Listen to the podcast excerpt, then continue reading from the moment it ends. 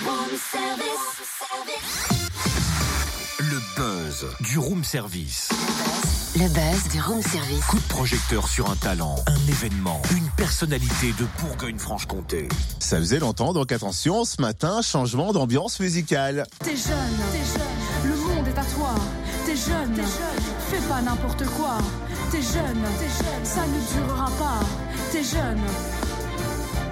Eh ben tu vois Cynthia, toi Mhm. t'es plus jeune, ça a pas duré. Ah bah merci pour le compliment. Ah bah les vacheries sont en solde aujourd'hui ou la gentillesse est en grève? Non, disons que Chloé M m'a inspiré. Voilà, c'est ça, Ah, c'est sa faute. On va dire ça comme ça. Chloé M, elle a 20 ans, elle est originaire de Dole et son truc à elle, c'est le slam. En 2013, elle a écrit l'hymne officiel en e-sport pour les championnats d'athlétisme. Elle a alors euh, notamment rencontré Zao et Soprano. Elle a fait la première partie d'Amel Bent à la commanderie Adol en 2014 et elle sort son deuxième album samedi avec la participation de son idole, Grand Corps Malade.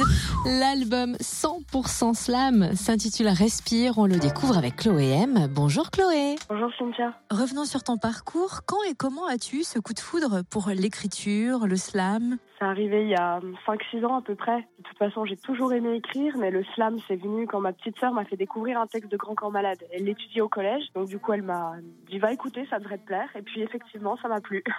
donc je me suis dit que j'allais euh, j'allais me mettre à faire ça. Tu t'es carrément dit, je serai slameuse, je vais en faire mon métier à ce moment-là? Ah non, pas du tout, vraiment pas. Je me suis dit euh, que j'allais déjà essayer d'écrire mes propres textes. Et puis même à l'heure actuelle, je me dis pas que j'en ferai mon métier. hein. C'est sûr que si on me propose, euh, je vais pas dire non, mais je me rends bien compte de la réalité, que c'est un peu plus compliqué que ce qu'on pense. Et quand est-ce que tu t'es dit j'ai envie de faire découvrir mes textes au public sur scène? Bah, finalement, c'est venu très vite après les, les premiers textes que j'ai écrits. Je m'en souviens très très bien. C'était on, rentrait de Besançon avec mon père dans la voiture et je lui ai dit oh papa j'ai trop envie de faire de la scène. Je sais même pas d'où ça m'est venu. Et puis moi au début il a un petit peu rigolé et puis il m'a dit bah écoute va demander un café. Ils seront peut-être ravis de voir une, une gamine de 15 ans qui vient faire du slam. Et puis je l'ai vraiment pris au mot, c'est ce que j'ai fait. Et depuis je me suis jamais arrêtée. D'ailleurs, à tel point que, bon, on t'a vu en première partie d'Amel Bent en 2014. Juste un an avant, tu avais aussi été auteur de l'hymne officiel en e-sport. Il y a eu pas mal de belles rencontres déjà dans ton euh, jeune parcours. C'est lesquelles qui t'ont le plus ému c'est compliqué. Je dirais que oui, effectivement, la première vraiment grosse scène, c'était avec Amel Benz en 2014. Ça a été un des moments les plus marquants. Et puis, bon, bah, bien sûr, comme tu viens de le dire, l'enregistrement euh, de l'hymne en sport euh, avec quand même Laurie, Soprano, Zao et Evadel. Là aussi, c'était un moment euh, assez incroyable. Et puis, bah, plus récemment, je dirais quand même ma rencontre avec Grand Corps Malade. Grand Corps Malade qui a participé à ton nouvel album qui sort samedi.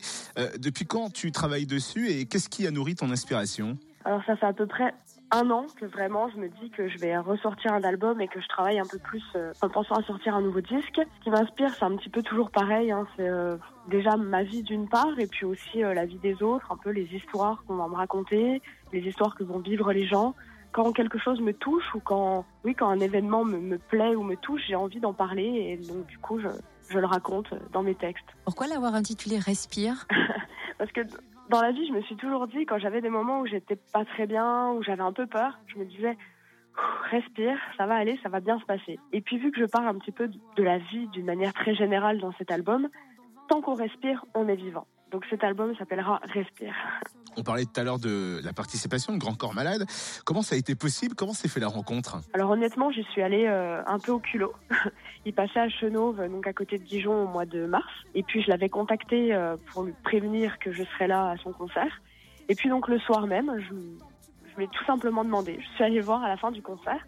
Je lui ai dit, écoute, je vais sortir un, un disque prochainement. Ce qui serait absolument génial, c'est que tu apportes un peu ta patte, que tu enregistres un petit texte euh, dessus.